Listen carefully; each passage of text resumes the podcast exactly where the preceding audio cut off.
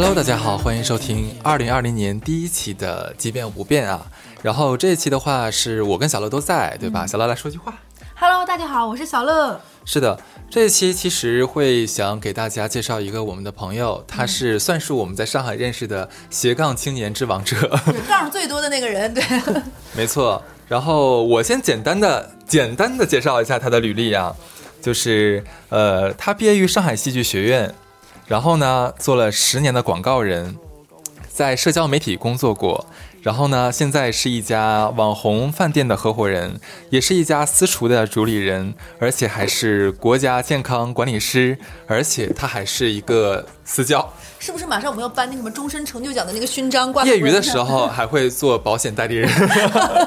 非常非常的丰富啊！其实我说出这些标签的话，大家可能都会非常的哇，有点厉害。对对对，这样，然后我们就引出我们今天的嘉宾叨叨。那你自我介绍一下。啊、大家好，我是杨小刀，然后我那个今年三十六岁，这么具象，真的好实在的。呃，然后我是一个平时你看不出来是女生的女生，然后，嗯嗯，祖籍是青岛，然后呃，现在一直在上海待了这个十七年了，嗯，然后我其实现在的有一个最大最大的主业是这个广告公司的一个合伙人，然后副业做老板了。对，好，因为今天时间很多啊，我们可以慢慢来聊，是什么样的一个一个一个朋友，一个嘉宾啊，他可以把这么多标签放到一个人身上。其实这一期，呃，我们做的目的是什么？其实现在很多朋友都想说，我的主业可能不能实现我的一个人生或者职业方面的一个理想，那么有的时候就想说，哎，我主业既然做的很无趣，那我是不是可以开拓出更多的不同的侧面，像想做这个斜杠青年等等。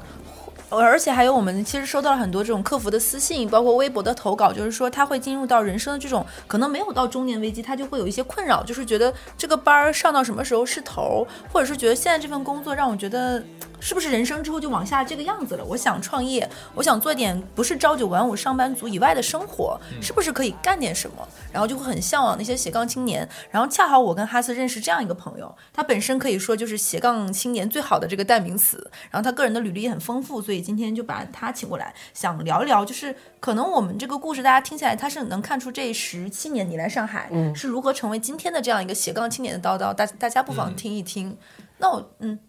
那我觉得，要不然就开始你讲一下，就是你是从什么时候开始这种很，就比如说从学生时代吧，你是怎么发现哎自己可以做这样这样这样不同的生活的，这样的选择，这样职业的？嗯 其实这样就是，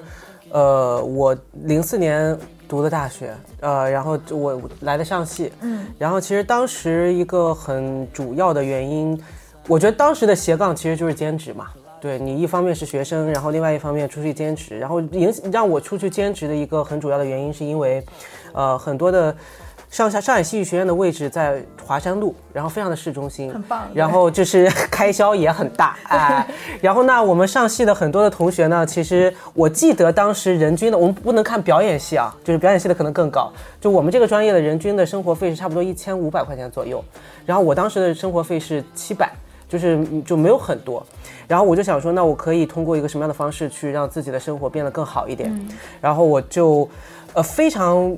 就是感谢我的好朋友，就是他谈了一个酒吧老板的男朋友，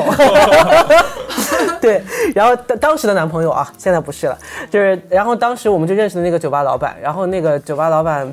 很精致的一个上海男男人，啊、然后就是你可以把他想象成为是爱情神话里面徐徐峥的那个角色，哇哦，对很上海的，很上海的，然后就是也很会烧菜。然后当时他又问我说：“嗯、那你想来酒吧打工嘛？”然后我说：“好的。”然后所以我我先去的话，我肯定是做服务员端酒。然后结果店里面的这些客人还挺喜欢我的。过了一个礼拜，他就问我说：“你想学调酒吗？”然后我说：“好的。”然后后来当时的 bartender 是一个法国人，叫叫 Julian，就是我们叫他周周。然后那个他就扔给我一本本子，然后说这上面是我们所有的酒单，他说你把它先背过。啊，然后因此我就去了解了很多的这个酒，然后无无论是那个伏特加呀、whisky 啊什么，我就觉得很好玩。然后结果我从呃大二的时候一直大四，就是每天在那个酒吧做 bartender 做了三年。哇，做了三年的 bartender，等于说这这个其实就是来到上海之后整个人生职业的开始。对，就不只是一个学生，就斜杠从学生到一个调酒师这样的一个身份。是的。那下一步就过渡到了要毕业的时候，这个时候面临选择了。嗯，对。然后就是我，我觉得我人生中的贵贵人运挺多的。然后因为在酒吧打工，所以说认识很多这个呃酒吧的客人，然后很多人也都是有一些资源和这个经历的。那我当时其实是有三个呃 offer 吧，就是就一个是来自于酒吧老板的 offer，他说你这个要不要？呃，留下来做那个这个，我分你干股，然后你做我们的这个呃管理管理管理人员，然后我就说不要。我说你这个，我觉得我头脑还挺清楚的。我说干股，我说你这酒吧有什么固定资产吗？就是呃，实在。对，我就因为关系也很好，就是开，就是我们就开玩笑说的。我说你看房子是租的，酒是进的，你的固定资产就是这些桌子椅子，对吧？而且我说，因为那个酒吧在上海开了，到现在为止已经开了快三十年了，还在是吗？还在，还在，就是它是一个呃清吧，呃，然后它那个酒吧的灵魂就是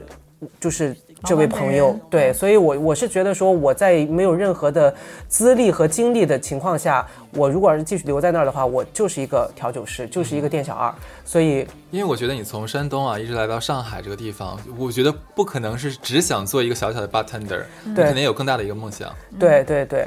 然后所以说那个时候我就我就跟他开玩笑，我说反正之后我可以再回来兼职嘛，嗯，对。然后就是我说，但是你现在让我还是去看一下更广阔的天空吧。然后另外两个 offer 呢，一个 offer 是也是酒吧的一个很资深的一个大叔，一个一个老客人说你要不要去，呃，我觉得他当时给我的建议是很好的，他说你要在上海先生存再生活，因为。呃，成本很高，所以呢，他说我可以给你介绍一个工作，让你毕业之后呢生存下来，先就是收入还可以，是一家五百强的呃零部件公司做董事长助理。然后，但是我是考虑再三，我没有选择先生存，因为因为我是觉得这个这个工作有点太朝九晚五，就是不太不太适合我的个性。最后一个选择其实就是也是酒吧的一个老客人，然后他是呃 KFC 的。这个甲方，然后但然后但是他在 KFC 做甲方之前呢，在奥美就是奥美广告待了很多很多年，所以他就问我说你要不要试试看奥美？然后我就问他说奥美是什么？然后他就说：“ 这里可以介绍。”那个时候你不知道奥美是吧？奥美可以介绍一下。对我当时不知道奥美是那么厉害的一家就是 Four A 的广告公司。对，然后所以他就说：“嗯，好。”他说：“你年年幼无知没关系，但是你去面试之前一定要先了解一下奥美是什么。”哎，我觉得你可能你的真诚打动了很多客人。哎，对。呃，我觉得可能也是吧。就是你说你说真诚，我自己觉得是鲁莽。对。然后，所以我后来确实是去查了一下那个奥美是啥，然后我就我就被吓到吧，很厉害吧？对对对对确实是。然后然后我就去面试了，对，然后我又我我我人生中很喜欢的一件事情就是面试。你这个爱好真的让人不解，然后我不理解，会让人嫉妒，你知道吗？不是不解，就说明因为很多人很惧怕面试。嗯，因为我觉得就是面试是一个你可以又可以预知又可以未知，就是你预知一定是一个你呃。要跟一个不认识的人 social 的一个场面，就是你会逼自己一定要很放松的去去。我很喜欢这种压迫感，对。然后未知呢，就是那种你又不知道说这个过程中到底会发生什么，你需要在里面解，就是解决很多的问题，一一直动你的脑子。怎么会有人喜欢压迫感？是不是这种拆盲盒的兴奋？我觉得有一点，有一点，对，所以我当时就去面试了。但是我当然也不知道广告公司的穿着应该是怎么样。我记得我那天穿了一个破洞牛仔裤，穿了一个呃花衬衫，你这样对了，并没有。但是我面试的是客户服务部，我面试的不是创意组。对，所以说我我去面试了之后，我记得当时那个客户总监说，呃，后来就给我发了一条短消息，那个时候还是短消息，他说你面试通过了，但是来上班的时候不要穿成这个样子。对我后来去研究一下该穿成什么样，所以我就还蛮顺利的进入了奥美，然后就从奥美开始了我为期不到两年的做机的生涯。对，这里可以给大家讲一下，因为就是奥美这个做机组其实是很出名的，我觉得叨叨要不要讲一下这个？对，因为奥美呃已经很多很多年了吧，就是从历史上开始，就是他们从全球的奥美的广告公司开始，都是服务肯德基这个品牌的。嗯，对，然后就是嗯，那我们当时是差不多有将近二十个人吧，然后是呃服务，就我们我们开玩笑说我们是做鸡的，啊，但是在机组里面呢，我们又分两大 team，然后一大 team 是鸡类。一大 team 是非鸡类，那你呢？然后我是在飞机组啊、哦飞机组就是那个不是鸡做纯鸡肉产品的那个组，对。那你这个工作其实和你之前斜杠就工学生时代斜杠的那个做调酒师是完全不相关的工作了，是纯广告行业了。对，是就是纯广告行业，是纯，呃，像客客户服务吧，就是像就主要是做沟通和对接的，对 A E 那。很累耶。对，这就是为什么两年之后我离开的一个原因，就是因为呃，当然我是觉得呃，刚刚毕业的工作没有没有，就是如果你想要学到你要学到东西的话，其实没有轻松可言的。对，然后虽然说当时挺消耗，但是也确实是我到现在为止留下来很多的写邮件的，包括跟客户对接的，包括逻辑上面的一些经验，都是那当时在奥美这个黄埔军校学下来的。所以说大呃毕业之后第一份工作是去一个正规军大公司是有很多好处的。是是是是是是，我觉得呃，就是在一个黄埔军校里面，你一定会学到很多的，嗯哪怕是工作方式上面的一些东西。对各方面对对两年时间在那里，两年时间在那里，两年时间到后面半年开始，就是会发现自己每天要加班到两点，每个礼拜五可能要迎着清晨就是回家，因为礼拜五要把所有的东西发到印厂，周末印厂去印看，然后再回呃周一回来客户再看打样，所以那个时候就觉得这个身体上面也是挺挺消耗的。然后，当然虽然也知道广告公司其实都是这么辛苦，当然就想说去看看其他的广告公司是不是就是有多辛苦，对，所以当时就跳到了另外一家呃法国的广告公司，叫叫腾麦 TBWA，嗯，对，然后呃很巧进去也是做吃的，就是就做喝的啊。然后他们那个是专门服务，那个 team 是专门服务宝乐利家，就是像那个呃洋酒，对。然后我们那个组是服务马爹利，然后还有像白令潭，然后还有那个呃芝华士这些，对。所以就还是这跟上一份工作做的是一样的内容是吗？呃，跟上一份工作做的是一样的内容，对，只是我们可能从原来要去肯德基的店铺变成了要去夜店，对。对，我们叫 store check 嘛，就是要要去看店，就是看他们里面的消费者是怎么样，然后看里面的酒的酒的销售情况是怎么样，对，所以就也挺也挺消耗的，就夜夜笙歌，夜夜，笙歌就。就透明快乐着，是不是？这个 大概工这份工作大概做了多久？这份工作做了一年不到，那现在到了几几年了？呃，一零年的样子，一零年。对。那这个时候，那你是什么时候决就做了这一年不到的时间？你是为什么又选择打算在这份工作离开？因为看起来其实也蛮快乐、蛮光鲜，然后也有乐趣在里面。对，我觉得呃，其实你刚刚说的快乐，我觉得有一点是可以跟我以前之前做那个 bartender 结合，就是因为本身我在做 bartender 的时候就就是学了很多跟酒相关的知识，所以说我其实跟客户之间的沟通挺游刃有余的。比如说他不需要重新跟我做 orientation，就这个东西是葡萄做的，那个是小麦做的，然后他可以调什么样的酒，其实我全都知道，所以是挺开心的。但是因为我做的这个呃，无论是当时服务宝的利家也好，还是之前做肯德基也好，我们做的是传统广告，就是我们做的是，比如说拍电视广告、拍 TVC，对。然后店铺里面的灯片，然后那些平面、户外这些。但是那个时候其实传统广告一直在走下下坡路，然后刚好我当时的室友的男朋友是 是那个人人网的项目经理，幸好你开头不插一句啊，你说了自己是一个长得像男孩子的女孩子，不然大家都会觉得，哎，你很绿茶，怎么跟你每个女生朋友的男朋友关系都很好？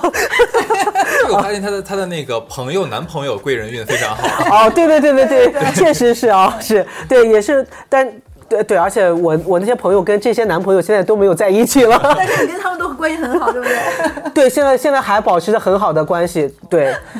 我发现，嗯，是，确实是，好的，我们不赘述了啊。对，然后正好当时他是那个跟我说，你要不要试一下这个来一下媒体？因为我想人人网也是一个互联网媒体嘛，然后就是大家那个时候很多人都转型做 digital，转型做互联网，所以说呃那个时候我就去那个人网去面试，然后我发现他们的这个客户经理不太一样的是，他们偏 sales，就是他们需要把他们的媒体卖掉，把媒体方案卖掉销售。属性强一点。对，所以说我觉得还蛮有挑战的。虽然说人人网那个时候已经在走下坡路，对，但是后来我就在一零年的时候跳到了人人网，对，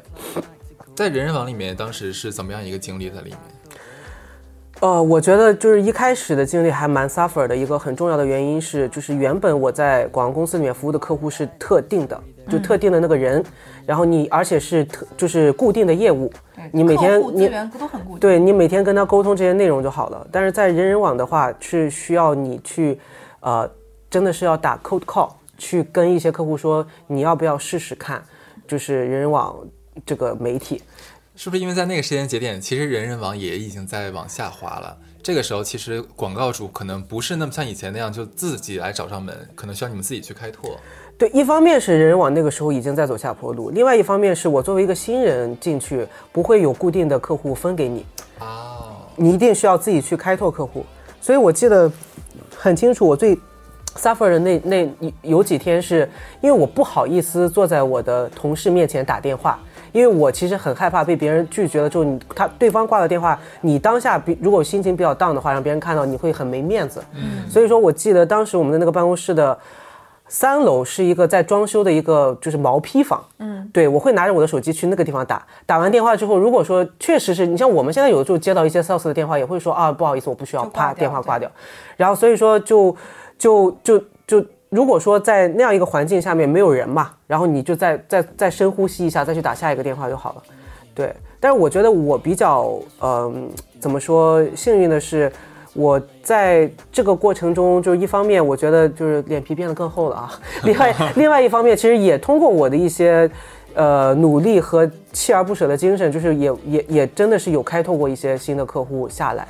对，然后在在当时其实。做的还挺好的，甚至还有一些 case 有拿过奖。哎，我问一下，就其实像奥美这种，包括你前两份身份来说，你本身这个公司的大厂的品牌和你的调性，其实是很有身份性的。那你会有去到了人人网之后，这种角色上，尤其是做销售，有一点落差，你的情绪是怎么调整的？我。我倒还好，就是我我我我没有经历过调整情绪的那个过程，我只是喜欢面试，我想起来了，对，我只是 压迫感，对压迫感，对想起来了，我只是经历过，就是经历了，就我刚才讲到的，就是那个你你要打那个 cold call 的时候，就是被别人拒绝的那个那个那个过程，但也会对很快的，但是很，我觉得就是我的恢复能力还是蛮强的，对，而且就是我后来发现。就是很多的这些客户也好，或者是你你没见过的人也好，你没见过他，他对你一定是有距离感。就是你要想方设法让他见到你，因为我我是觉得说，当然我不是说我觉得我有这个能力啊，我是觉得说只要对方见到我，他不会讨厌我。嗯，又到了面试环节，对，就就又到了面试环节。那你该猎聘呢？对，就是就是我有的时候我也会，虽然我可能我知道。因为我们也没有到说真的是那种像，呃，什么什么什么平安银行什么打电话，他真的是见不到你的那个程度。因为我们其实你做媒体的话，你很多时候你知道对方的这个市场部的管理人是谁，甚至是哪个人，甚至你有可能其实是在某一些会议上或者是怎么样去碰到他的。对，当然我也不是说我很刻意的一定要去制造这样一个场景，但是我只要但凡跟他们碰到的话，我觉得当然我的。我我觉得我的不是说我的形象有优势，就是我的这种个性、这种风格是有优势的，就不 就是别人会觉得说啊还可以，然后哎你是一个女生哎，就是他就会一一就会记得你，有反差感带来，对他会有一种反差感，然后你再跟他们去沟通，进一步沟通一些工作的时候，让他觉得你还是蛮靠谱的，之后其实就就会更让别人觉得说嗯我还挺想经常跟你合作，天天见到你。大概取得了一个什么样的成绩？我在这家公司，因为中间我们的公司的主体其实换过一次，因为你大家也知道人人网就是走下坡路嘛，然后后面 我们就这个单独出来做了一家广告公司，然后我是从一零年一直做到了一七年，差不多我入行十年时间，我我出来，绝大部分时间在这。对，然后从人人网我就从做到销售总监，然后后来我的就是上海 office 的老板离职，然后后来我来管我们的呃上海分公司。对，然后当时是做了上海分公司的总经理，做了差不多，呃，三年不到的时间。我后来发现，哎，怎么我入行做广告十年，又好像做回了我以前就是刚刚入行做广告的事情？因为我们的业务也接了一些广告创意的一些事情，然后每天可能要很晚下班，然后包括说周末可能也要加班。嗯，对，然后后来我就 离职了。啊，去了一趟，你说你是到了那个情绪的临界点，对吗？对，因为我是觉得说，一个是我做这件事情做了十年，我可能也需要认真的想一想，就是接下来到底要要走要怎么走。我还我首先我是知道，我肯定接下来十年里面不想再这样以这个状态。嗯，对我肯定知道我现在不要什么。嗯，对，然后所以说当时就给自己放了一个假，对，去了一趟希腊，然后面对着爱琴海做了这个决定。然后不去希腊想不明白是不是？对对对对对对么有那个什么黄浦？江就不行，哎。对黄因为黄浦江是黄的，希腊是蓝的。对，因为我最喜欢蓝色，我有最喜欢海，从小在海边长大嘛。对，OK，好，那青岛也不回去的。这其实就是呃叨叨前十年的这样一个工作经历。这个十年其实也是对他自己是一个沉淀，因为这个时候还处于一个打工人的身份，一直在为一个企业去服务，他有一个全职的工作。那么在爱心海边啊，这个想透了之后，回来之后，他可能就发生了很多变化，也就是从此开始步入到这样一个斜杠青年的一个身份。对，就是其实也也，你说，我觉得你人生其实挺难有想透的时候，就是你想透的都更更多的是啊，我现在不想这样就说明你爱。琴海去的次数太少，你知道吧他？一年三顾茅庐，你知道吗？我当时想，现在不是出不去嘛，对，说不定我明天去了一下，接下来回来又有新的变化了。又回到老公司了。然后重新采访，好不好？对，然后我我其实当时只是觉得说我不想这样，然后我也不想让我当时的那团队里面几十个人大家温水煮青蛙，我想让大家有一些更好的发展，所以说就回来之后辞职了。辞职了之后，其实没想好要干嘛，然后嗯，其实当天 last day 的当天晚上。我是崩溃的，就是我送完所有的同事，其实我也没有说怎么样，但是我回家晚上洗澡的时候，我就开始大哭。你喝醉了吗？那天？嗯，其实也没有喝很多酒，对，没有喝很多酒，因为只是会觉得说，过去十年你每天早上起来是要去上班的，你明天去哪？就是倒不是，面试，感受压迫感。那不是要找新工作了吗？对哦，对，不想上班了。对，所以说当时就想说第二天要去哪，然后也没没想没想好，然后就就就开始就就就有有点崩溃，然后第二天早上起来，然后也不想起来，然后我就给我的，嗯、好朋友就是叫小红旗，后面我们肯定还会 Q 到他，就是发了个消息，我说什么感觉就是整个人都状态不对，然后他就说走吧，起来去菜场，因为那个时候已经中午了，啊、然后就说去菜场。然后他说那个，因为我们俩是都很喜欢烧菜的人，然后而且在过去十年里面，我也是经常会在家里给自己就是烧烧一个菜，然后也会去各个地方吃各个地方的美食，然后回来尝试性做。对，然后后来，呃，我们俩就去了趟菜场，然后下午我们就在我们现在录音的这个地方，然后就是做了一顿菜，请了我们十几个的朋友，然后包括当时那个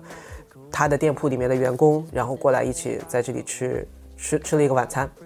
然后我就会，因为我一直觉得烧菜是一件很。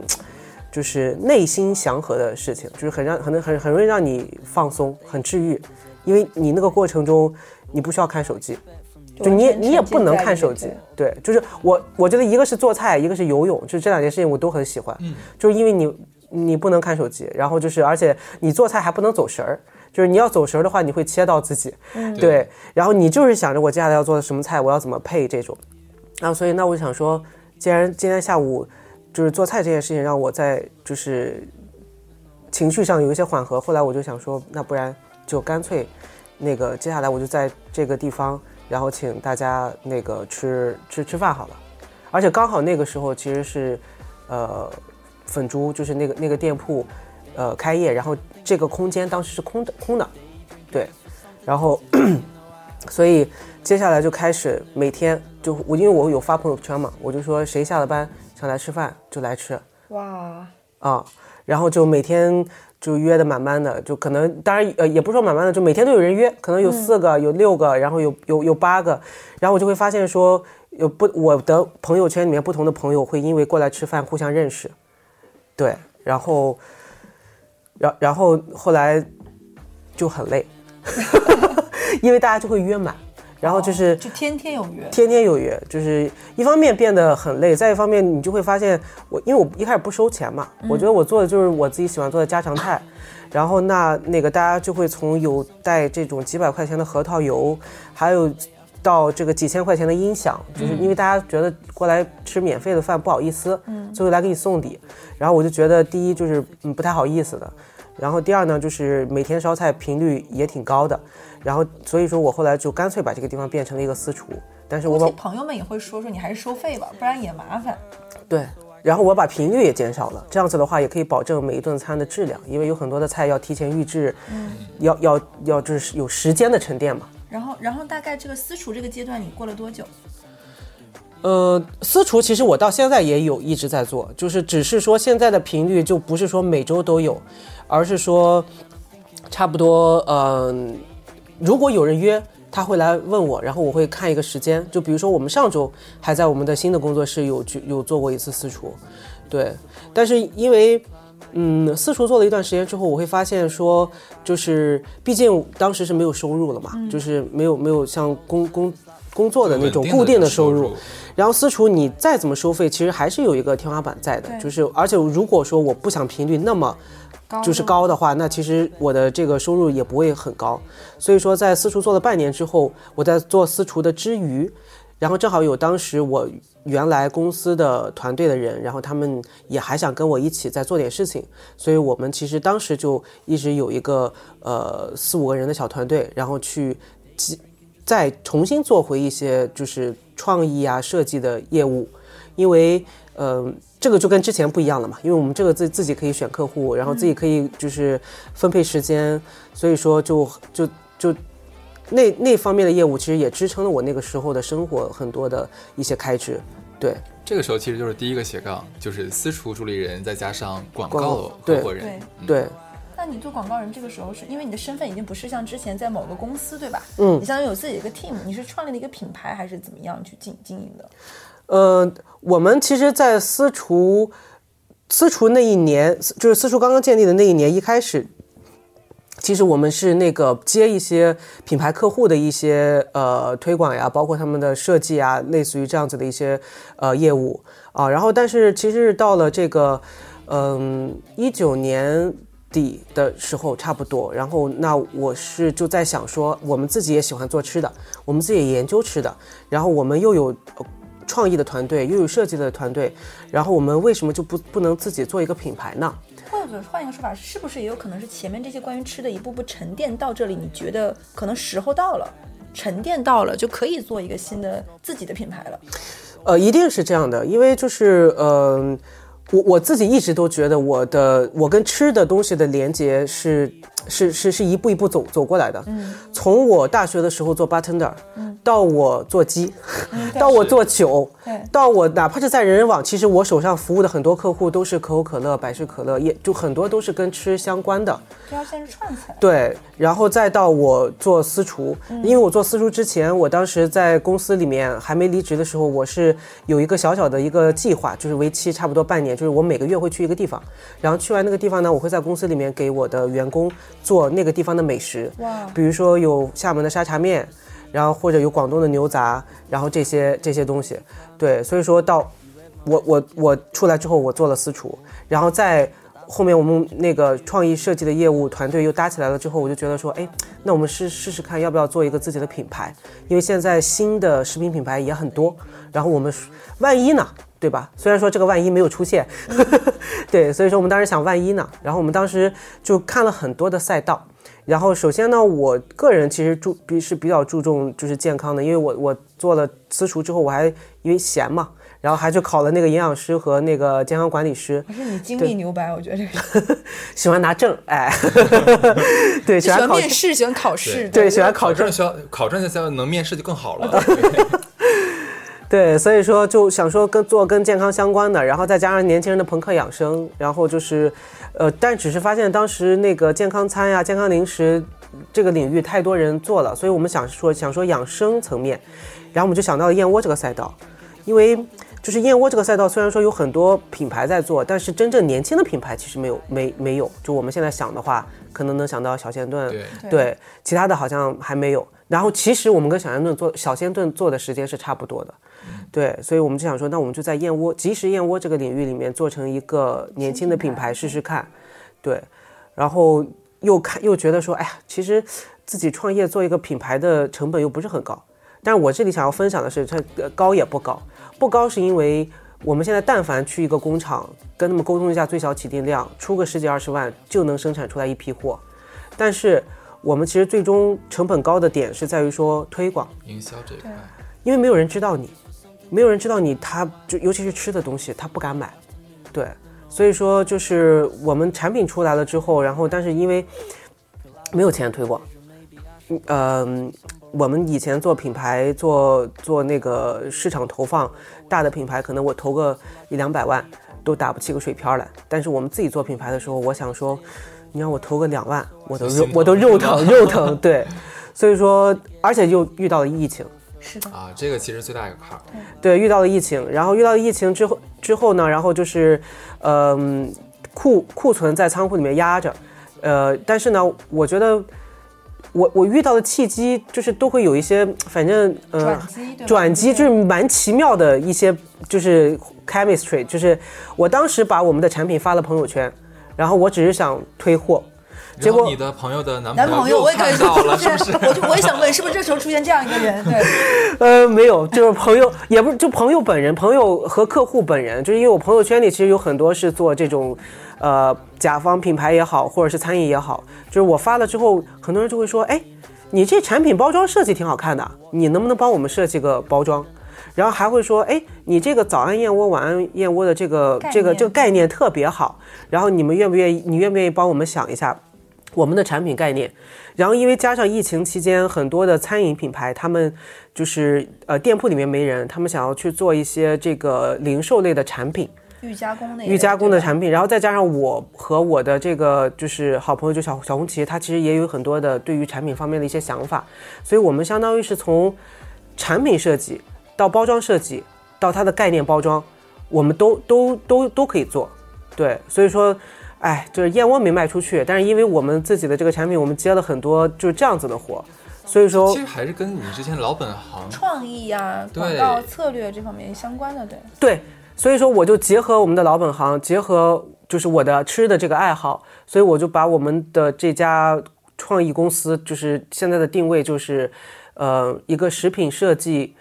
以食品设计为中心的一个生活方式的一个呃创意公司。嗯，明白。，对这个创业公司其实是建立在你当时做私厨的时候，那几个小团队慢慢发展起来的。对是的，是的，是的，是的。就现在这个公司还在，对吗？现在这个公司还在，而且现在这个公司已经，嗯，就是运营的越来越大了。对，然后我们现在也也有服务一些呃小家电的品牌，然后咖啡机的品牌，然后嗯嗯食那个食品的品牌麦片，然后呃这些对。因为我觉得在广告里面，这已经算是非常垂直和细分的领域，也是现在比较流行的这种。对，而且我会发现现在大家就很多大的品牌，他们其实也不会说我一定要选择，嗯、奥美啊，或者是那些很大的广告公司，他反倒会觉得说有一些很很精品的广告公司，然后你们又懂消费者，然后你们这个创意又又好，然后响应速度也快，对，所以说就是。嗯，还就就就这个事儿，其实也是，我觉得是日积月累的，现在做的慢慢慢的越来越大，对。对，经过这个等于说是那个燕窝品牌，后来可能就慢慢的就淡掉了，是吧？我对对，库存都已经清理清理完了。嗯是的，这就后来的话，其实就跟他刚才讲的那个他的那个朋友小红旗，嗯两人一拍即合，是不是有更多的新的可能了？对，就是我们其实呃，话说我跟小红旗还是就是十几年前在奥美认识的。对，就是一起做鸡的姐妹。呃，这倒没有，她她没有，她不是做鸡的，对她她是另外一个部门的。OK，对，然后嗯，我对我跟她认识的一个契机，是她当时在帮一个他的朋友追求我，哦，对，然后我跟他认识的，然后果然就是追求你的人的朋，就是好朋友。对你一定要这样，对 对。对对对，就就我故意的，你知道吗？就要一定要说成朋友的朋友，就是这你有发现吗？你的人生像下跳棋，你一定要跳过中间的。对，就一定要跳过就是最直接的那个朋友的朋友，对对。对，所以说我们那个时候就认识，然后这几年大家也都都是就是兜兜转转有关注着对方的发展，然后其实呃一七年我开设私厨的时，我我在这里做私厨的时候，也是一七年，嗯、就是粉猪开业的时候，粉猪是个红旗的饭店品牌，对对对对对，是他的，是小红旗的那个，嗯、当时是他的，现在是现他和另外一个合伙人的，对，然后现在是他和我的，嗯、然后我们也重新命了名叫那个当猪飞对，One Piece Fly，就是所以一七年其实建立了这家店铺之后，然后我其实也一直在有有宣传，当然不是说有多么大力的宣传，就经常在朋友圈有发呀这这种，其实很多朋友也以为我跟这家店铺是有一些关联关联的。有嗯对，其其实是没有，然后直到呃二零二零年的时候，然后就是那个。嗯，燕窝品牌就先告一段落了，这个时候之后就加入了。对对对对对。然后二零二零年的时候，正好之前的合伙人他嗯退出、退出，然后后来我跟小红旗反正也就使了个眼神嘛，就是我们说我说差不多，他说嗯可以了，然后呢气哦，默契，真的好默契。对，然后就是拨乱反正了，嗯。对，所以说后来我们就就一拍即合，然后就现在就成为了这个 One Pix Fly 的合伙人，嗯，对。那那后面就是等于说，从二零二零年到现在，其实仍然都是这个店的股东。对对对，就就现在主要运营店铺的就是我们俩，就是我们俩是合伙人，然后他主内，他主要管运营产品这些东西，然后我主外，比如说一些合作、一些业务的洽谈、一些推广，然后这些是我我来负责。因为因为我在因为我有叨叨的微信嘛，我们平常看到朋友圈，他的朋友圈真的非常的丰富，你知道吧？一方面要运营饭店，然后一方面呢还要做这个很多的培训。我看很多品牌都会找叨叨去做这个讲师啊或者活动的这样的一个嘉宾。嗯，这个就是也是拜赐于我这个喜欢拿证嘛，就是当时是因为有呃，因为我呃做。做做私厨做吃的之后呢，我去考了营养师健康管理师，然后因为你要做吃的，你要不停的试，所以说你可能会发胖，然后我就去那个天天健身，然后我觉得那你要了解这个你健身的逻辑是什么，很多的动作逻辑是什么，然后就是也趁闲的时候去拿了一个 NASM，就是美国运动医学学会的私人教练认证，我的所以，所以就是对于营养、健康、运动这方面，其实我相对是比较关注的。嗯，那我身边的朋友有的时候会有这种，比如说教做菜的课程，然后之前宜家徐汇宜家不是新开，嗯，然后他们有一个叫 Food Hub，就是会用瑞典的食材做一些呃创意的菜，嗯，然后我会在那里教他们的会员做。不行哎，不是希腊蓝，我也不只是喜欢希腊，希腊这一个地方嘛，对，那品牌爸爸是瑞典的呀，对吧？嗯，然后也会比如说有一些呃，就是公司的这种 team building 啊，然后或者是他们的一些经销商会啊，想要有一些就是好玩的，就跟个人相关的一些课程分享，嗯，然后所以我就会去跟他们讲一些这个营养啊，包括食材上面的一些小的这种 tips。其实听到这里就觉得已经很有趣了。到到这个我们的这个嘉宾啊你想从前十年我们先划掉，我们从后十年开开始来盘一盘啊，因为非常非常的复杂。对首先是做了私厨。同时做私厨的同时呢，然后还要做这个广告公司、创意公司，然后呢又做了这个燕窝的品牌，对，然后呢后来又等于说加盟了饭店，做了饭店的这个呃老板，一对。然后呢还要兼职呢做很多的这样的一个 KOL 的讲师，是不是？然后还现在考了 C 很多 C C 证。不算是 L，不算是 K O L。啊，对行 KOL，然后还做了很多的那个，考了很多的证，这个。嗯，是的，然后呢，其实他现在还有一个身份，这个我不知道愿不愿意分享。嗯，对，就是自己还给给自己买保险的同时说，哎，我觉得这不错呢，不如我也来做这个主理人好，呃，代代理人好了。对，因为就是呃，也是我自己给配给自己配保险的时候，然后就是我了解到，就是其实保险里面也有很多的门道，而且我是觉得说，其实现在很多的，就是呃医疗，就医疗，其实中国的就。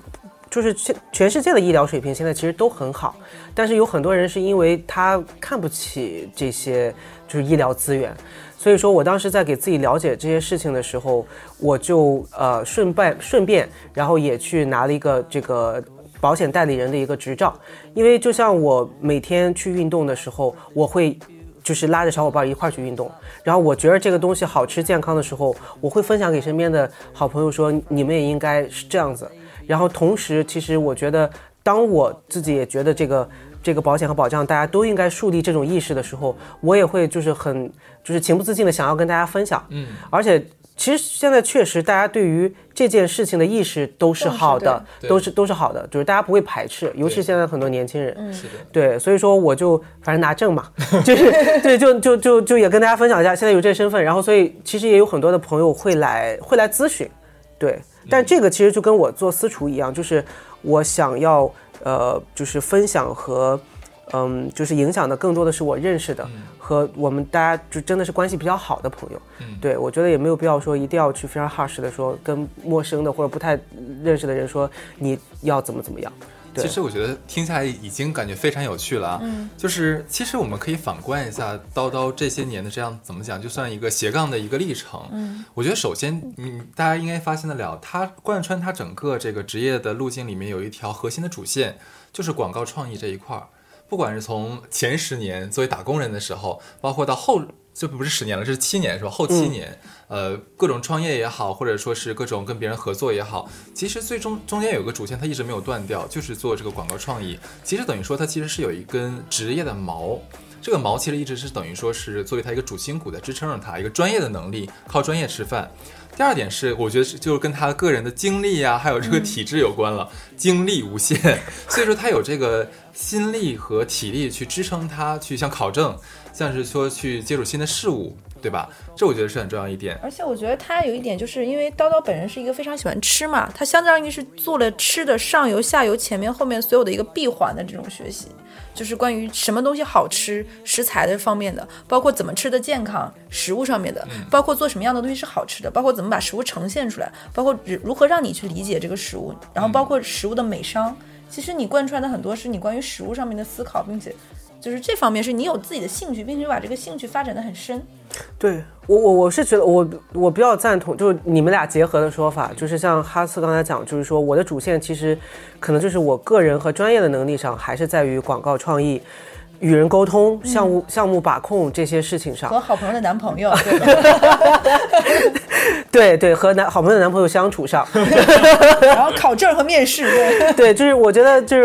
呃，我觉得主还是要找到自己的核心能力。是这些，是是你的对于项目的把控和你那个创意，然后再加上，呃，沟通的能力，然后另外的话结合你的兴趣，因为我的兴趣是吃，是跟吃相关的事情，它就会斜杠出来很多东西了。就比如说营养师、健康管理师，然后比如说从你刚才讲到上游的食材。就是你你会去有研究，然后到食品的包装就会可以跟你的这个广告公司的业务接接触。比如说我做的私厨是可以有满足我的交际需求，对，所以说我是觉得就是虽然说很多的斜杠，但是其实还是一个是自己的核心能力加自己的那个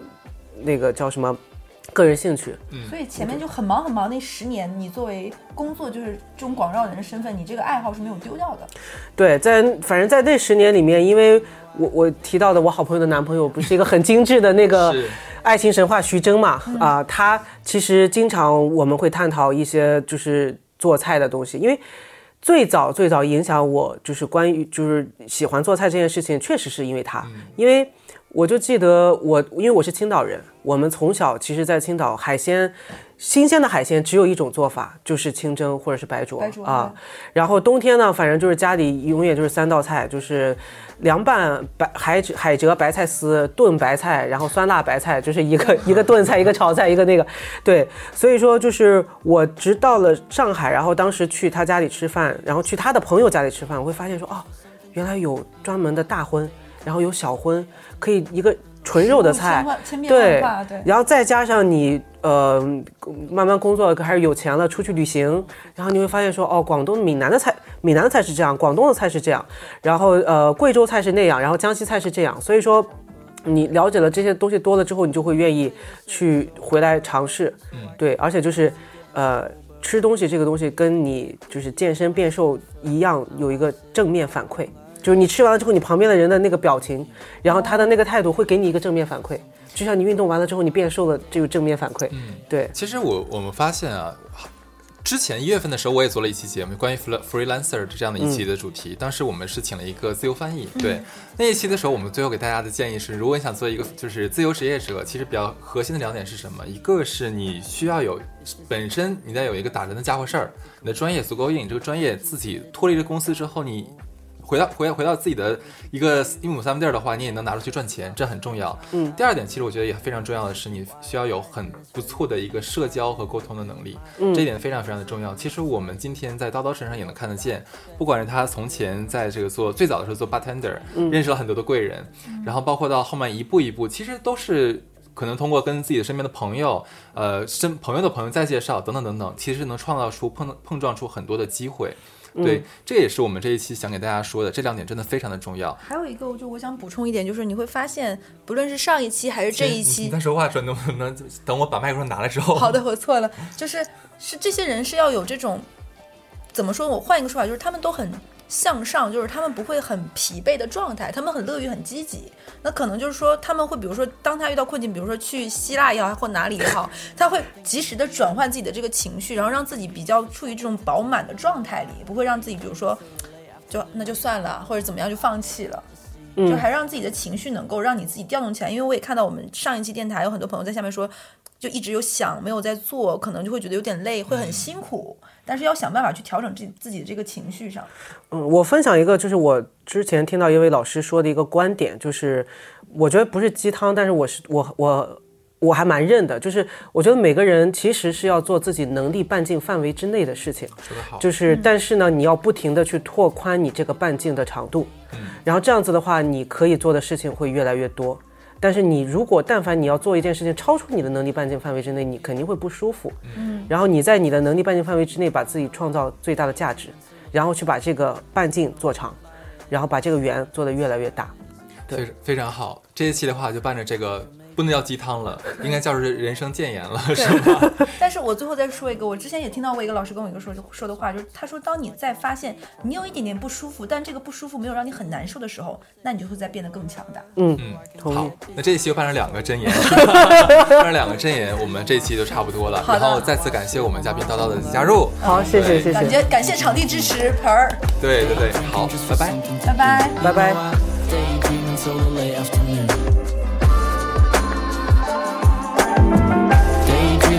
Thinking of you. Day drinking just for something to do. You know I daydream until the late afternoon. And all I ever see inside is you. It's disappointing and anticlimactical. You read my messages but didn't get back at all. But that's the privilege of being beautiful. Dip below the surface like the springtime daffodils. And I've been sipping white lightning. It's very, very frightening. Nothing in my daydreams is ever exciting but what did I expect from you? Didn't anticipate what a beauty queen could do.